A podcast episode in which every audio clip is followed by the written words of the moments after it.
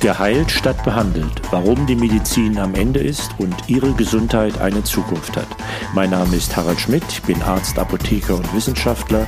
Jede Woche eine Kostprobe eines Kapitels meines gleichnamigen Buchs, erhältlich als Paperback und Kindle im Klassenverlag sowie als Hörbuch im Eigenverlag. Kapitel 1 Spät dran.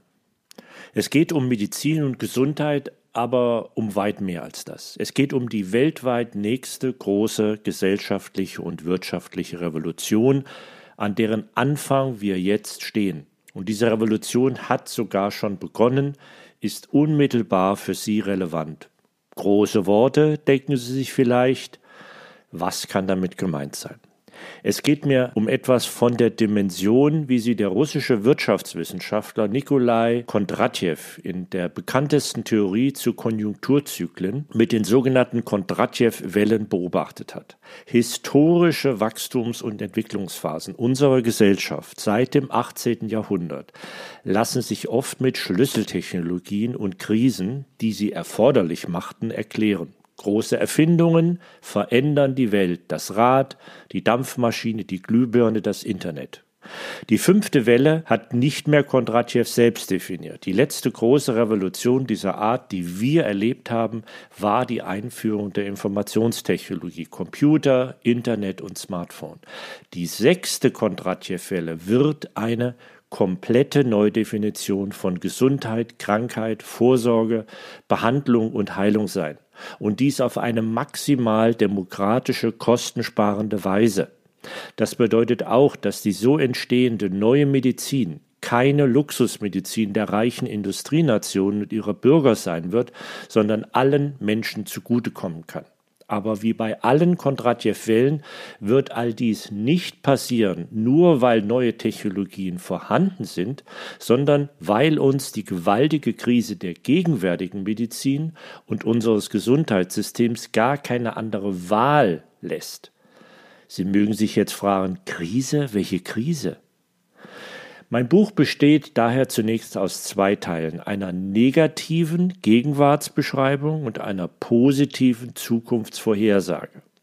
Zu Beginn geht es also um das Negative, die Krise, die erst den Handlungsdruck erzeugt.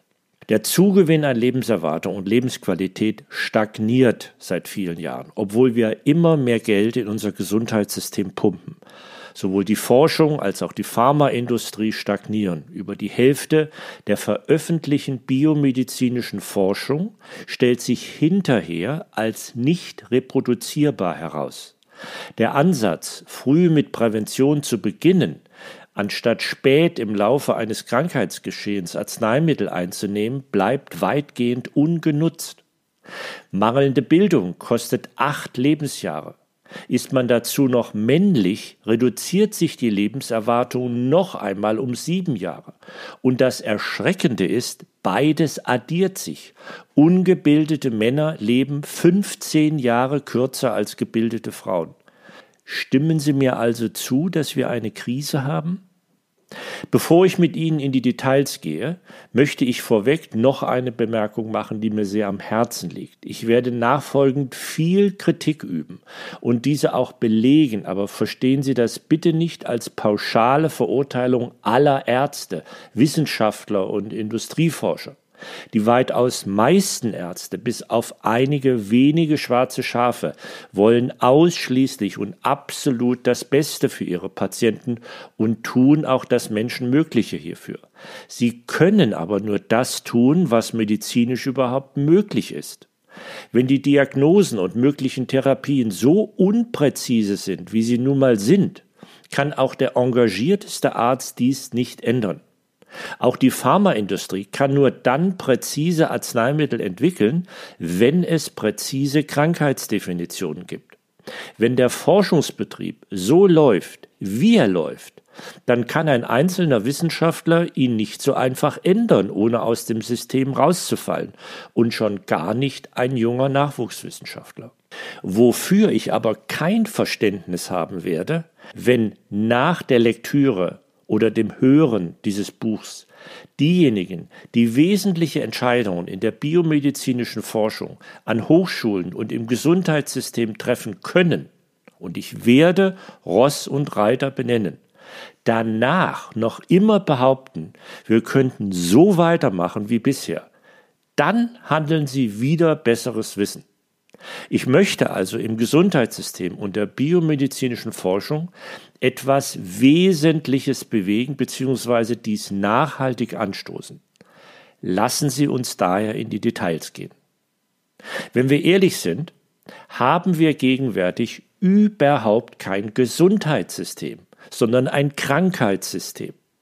Der Versicherungsfall tritt in der Regel erst ein, wenn Symptome auftreten und eine Erkrankung besteht. Diese werden dann behandelt, meist chronisch, weil wir von so gut wie keiner Erkrankung, mal abgesehen von Infektionen, die Ursache kennen. Stellen Sie sich vor, Sie gehen mit Ihrem Auto in die Werkstatt, weil schon zum dritten Mal in den vergangenen Monaten die Scheinwerfer ausgefallen sind.